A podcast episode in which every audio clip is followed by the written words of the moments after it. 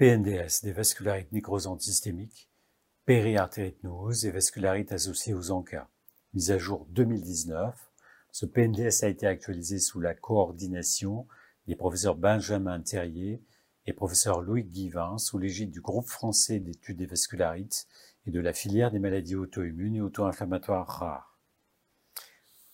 Tout d'abord, définition et classification. Les vascularites nécrosantes systémiques sont un groupe hétérogène de maladies qui sont toutes caractérisées par une inflammation des vaisseaux sanguins artériels et ou capillaires et ou veineux, conduisant à une altération de la paroi vasculaire dans son ensemble, endothélium, média, adventice, avec nécrose fibrinoïde. La sténose ou l'occlusion de la lumière vasculaire par une thrombose ou une prolifération intimale est la résultante de l'atteinte endothéliale à l'origine des manifestations cliniques.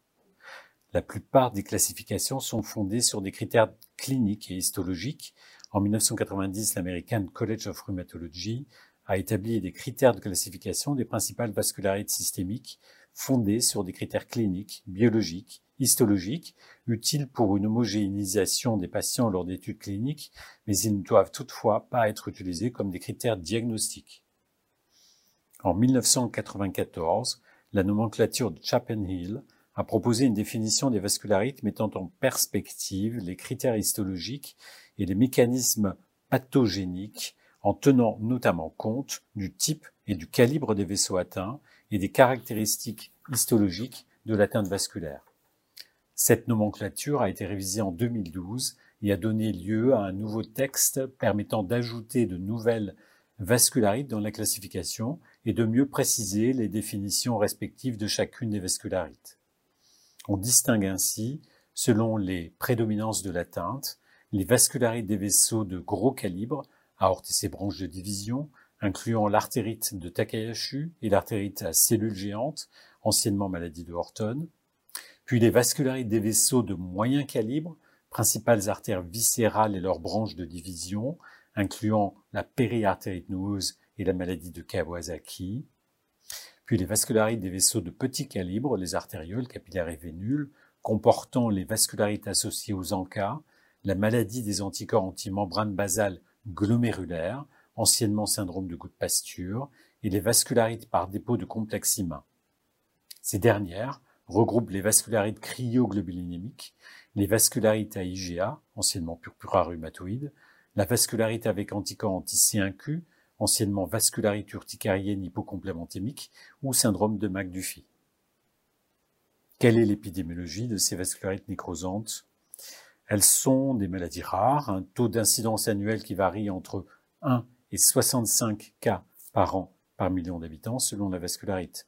Incidence et prévalence de la PAN de 7 à 63 cas par an par million et 31 cas par million d'habitants respectivement. De la GPA 2 à 12 cas par an par million d'habitants et 24 à 218 cas par million d'habitants respectivement. De la GEPA de 0,9 à 4 cas par an par million d'habitants, 7,3 à 18 cas par million d'habitants respectivement. Et de la micropolyangéite de 16 cas par an par million d'habitants et 25 à 184 cas par million d'habitants respectivement. Elles peuvent toucher les sujets de tous les âges, avec une prédominance entre 40 et 60 ans, sans prédominance sexuelle. Cependant, les patients atteints de MPA ont un, en moyenne 10 ans de plus que les patients atteints de GPA au moment du diagnostic. Quels sont les facteurs étiologiques de ces vascularites nécrosantes systémiques?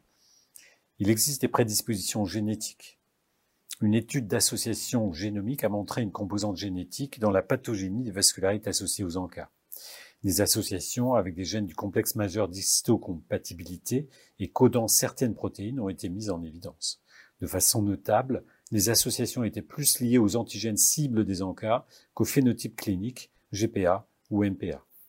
Ainsi, les patients avec des ANCA ciblant la protéine AS3 étaient liés au sous-type HLA-DP et aux antigènes codant l'alpha-antitrypsine et la PR3, alors que la présence d'ANCA anti-MPO était associée au sous-type HLA-Q. Cette étude ne concernait que les patients avec GPA et MPA et n'avait pas inclus de patients avec GEPA. Au cours de la GEPA, des associations avec des gènes du HLA ont également été rapportées. Ainsi, une association positive a été trouvée entre HLA DRB104 et HLA DRB107, tandis qu'un effet protecteur a été signalé avec HLA DRB3 et HLA DRB113. D'autre part, une étude a relié les haplotypes de l'interleukine 10 avec la GEPA sans encas. Les résultats d'une étude d'association pangénomique réalisée au niveau européen au cours de la GEPA ont montré la présence de 11 variants associés avec la GEPA, deux étant spécifiquement associés aux formes en cas négatives et une, HLA-DQ, aux formes avec en cas anti-MPO. Enfin, des mutations du gène ADA2, codant pour l'adénosine déaminase 2, ont été mises en évidence chez des enfants ayant une maladie proche de la PAN, avec cependant une fréquence accrue d'accidents vasculaires cérébraux. Quels sont maintenant les facteurs favorisants? Au cours de la PAN, l'association avec l'infection par le VHB et la survenue de la vascularite a été largement étayée à partir des années 1990-1970 plutôt. La meilleure prévention de l'infection par le VHB, grâce à la généralisation de la vaccination, explique en partie pourquoi la PAN liée au VHB est aujourd'hui devenue exceptionnelle, et le plus souvent non liée au VHB. D'authentiques cas de PAN ont été associés à d'autres infections virales chroniques, comme le virus de l'hépatite C, comme le VIH, ainsi qu'au cours de maladies hématologiques, en particulier les syndromes myélodysplasiques et la leucémie myélomonocytaire chronique. Dans les cas de vascularité associée aux encas, des facteurs favorisants comme l'exposition à la silice ou aux poussières ont été discutés.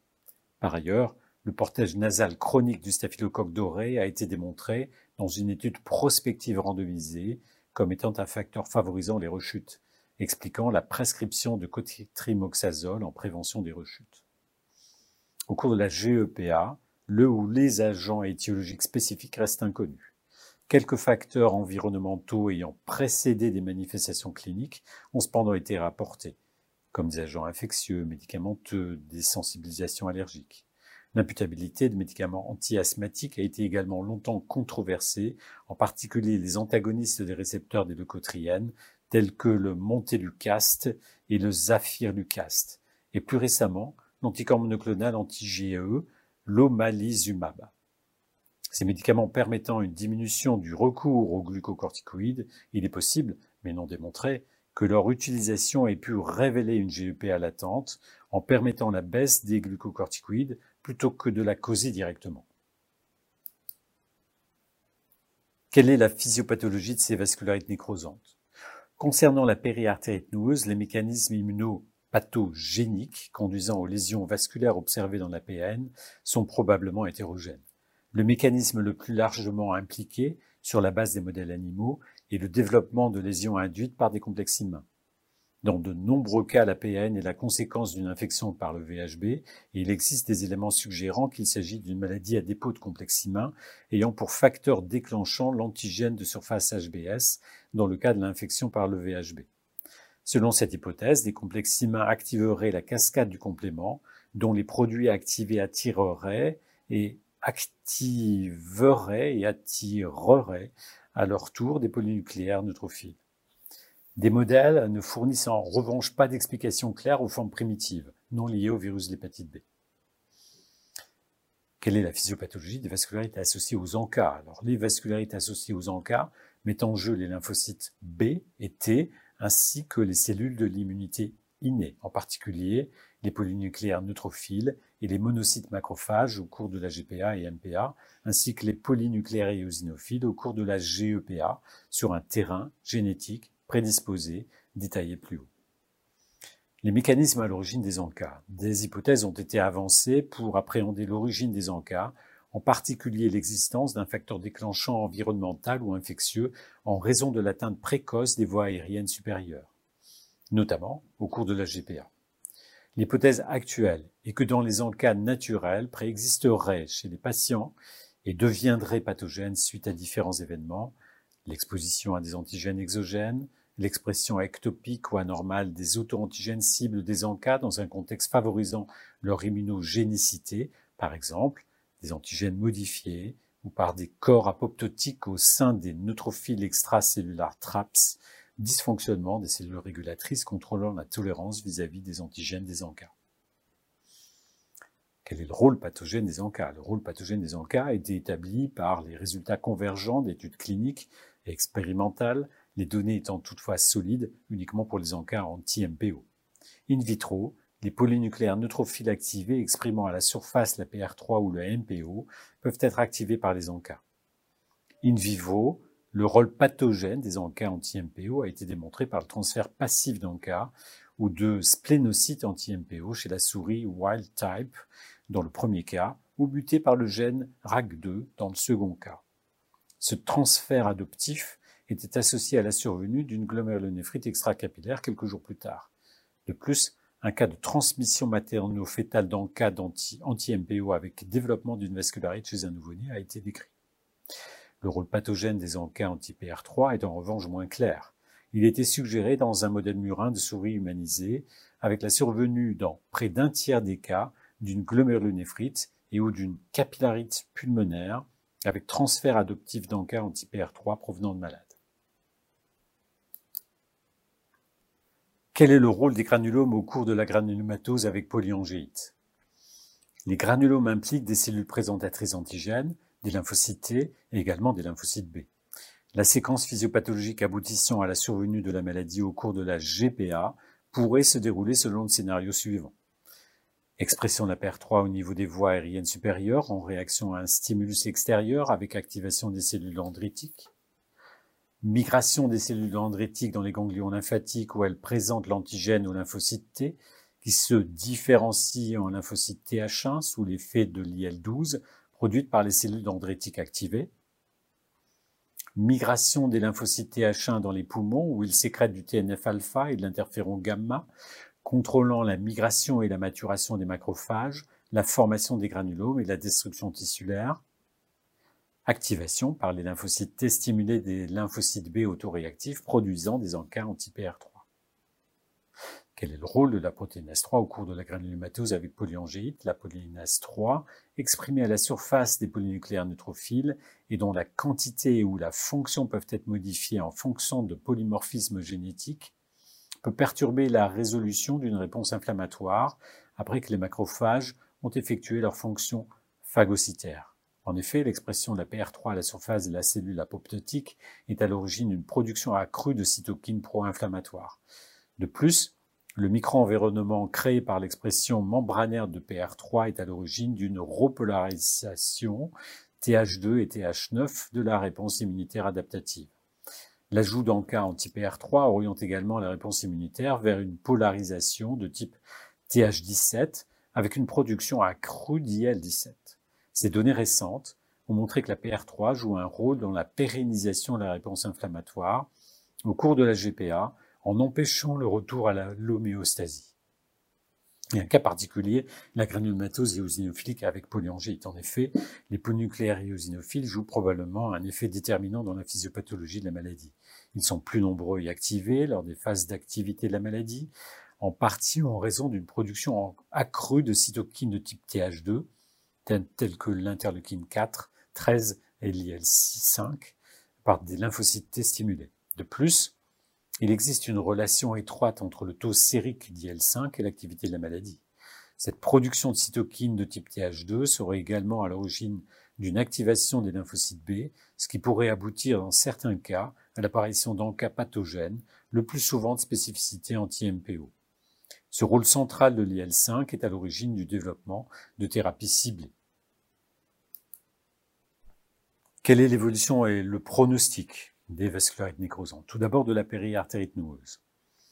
Dans sa forme systémique, la PN est une maladie aiguë qui peut être grave et engager le pronostic vital si elle n'est pas traitée de manière adéquate.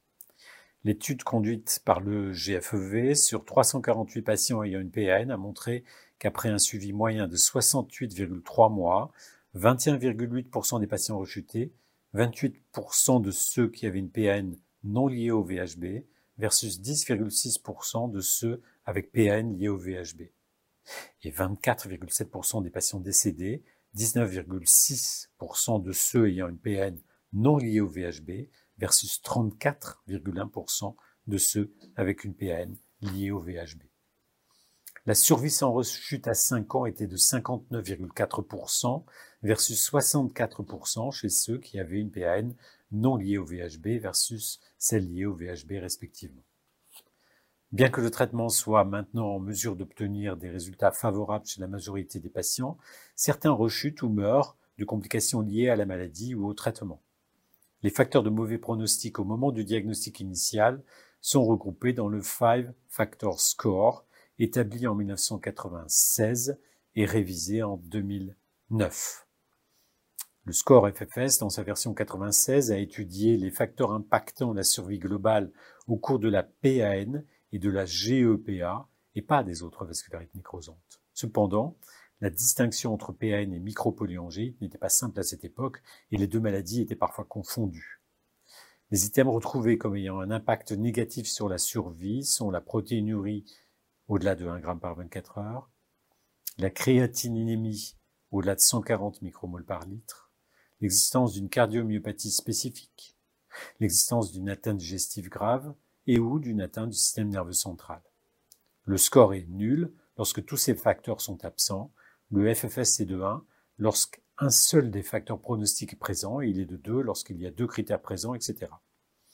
Le facteur pronostic FFS a été révisé en 2009 afin d'y intégrer les autres vascularites nécrosantes, à savoir la GPA et MPA. Les items ayant un impact négatif sur la survie sont l'âge supérieur à 65 ans, la créatinémie supérieure à 150 micromoles, l'existence d'une cardiomyopathie spécifique, d'une atteinte digestive grave et l'absence d'atteinte ORL, mais uniquement pour la GPA et GEPA.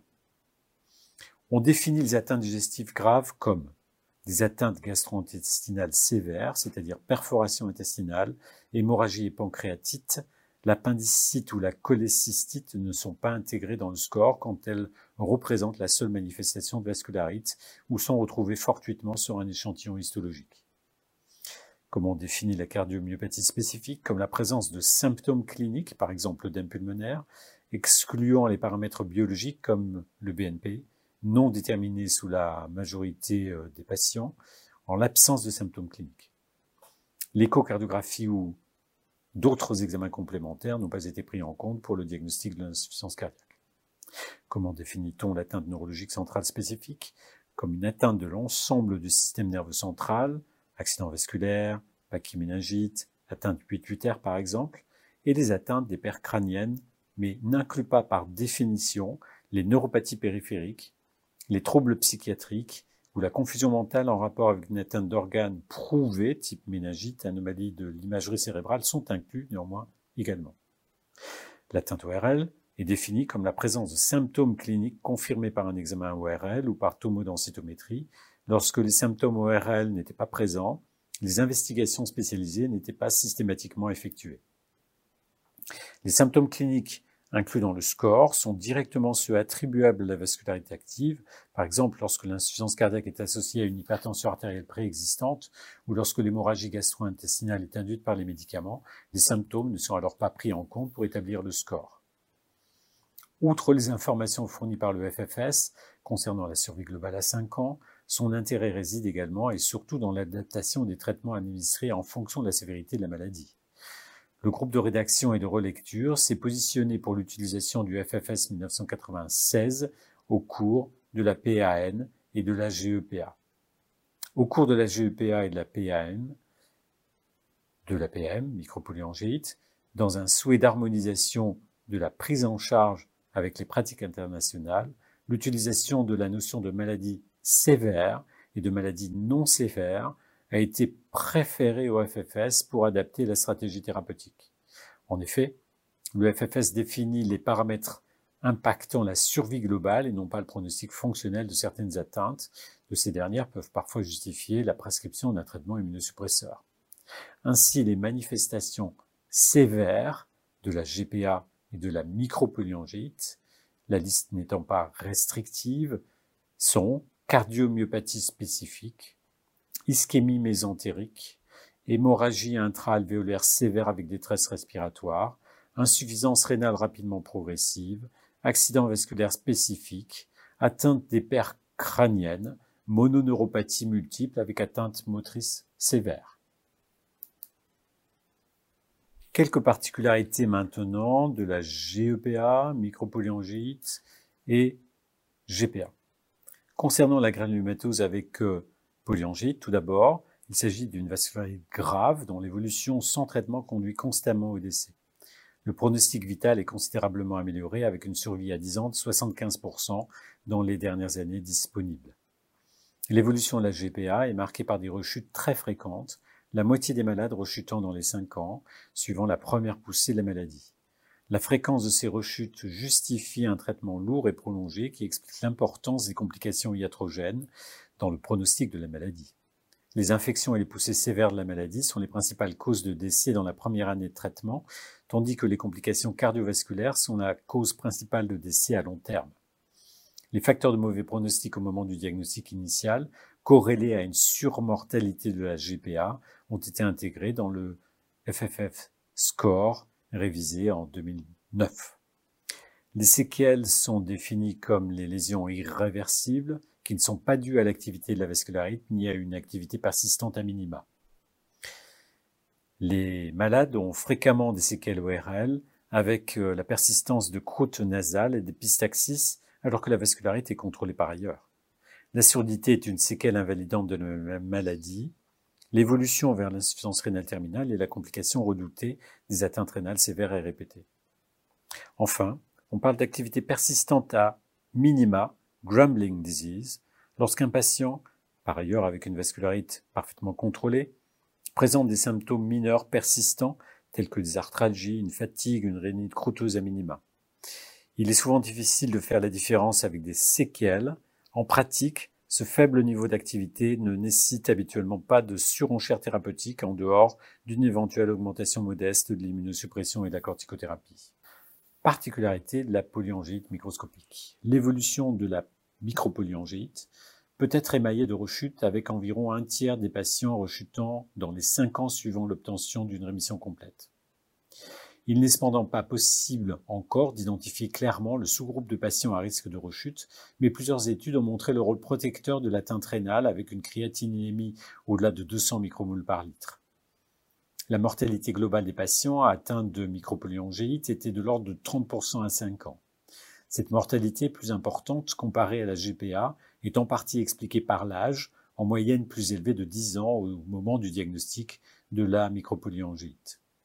La plupart des décès surviennent chez des patients atteints de formes plus sévères, ayant un ou plusieurs facteurs de mauvais pronostic selon le FFS 1996 ou dans sa version révisée 2009. La survie à 10 ans atteint 85% dans les études les plus récentes, ayant inclus des patients avec critères de sévérité et traités par cyclophosphamide en induction. Enfin, qu'en est-il de la granulomatose eosinophilique avec polyangite?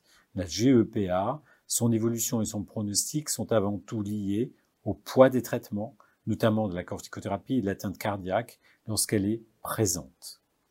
Une rémission clinique est obtenue dans environ 90% des cas, mais des rechutes surviennent dans 60% des cas lorsque il y a décroissance de la corticothérapie.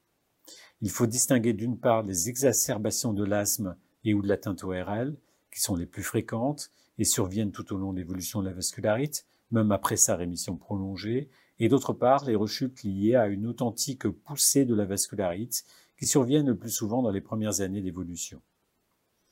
Ces exacerbations de l'asthme et ou de l'atteinte ORL et les rechutes de vascularite sont le plus souvent mineures, survenant lors de la décroissance de la corticothérapie à des doses inférieures à 10 mg par jour, justifiant le maintien des corticoïdes au long cours ou l'induction de traitements immunosuppresseurs.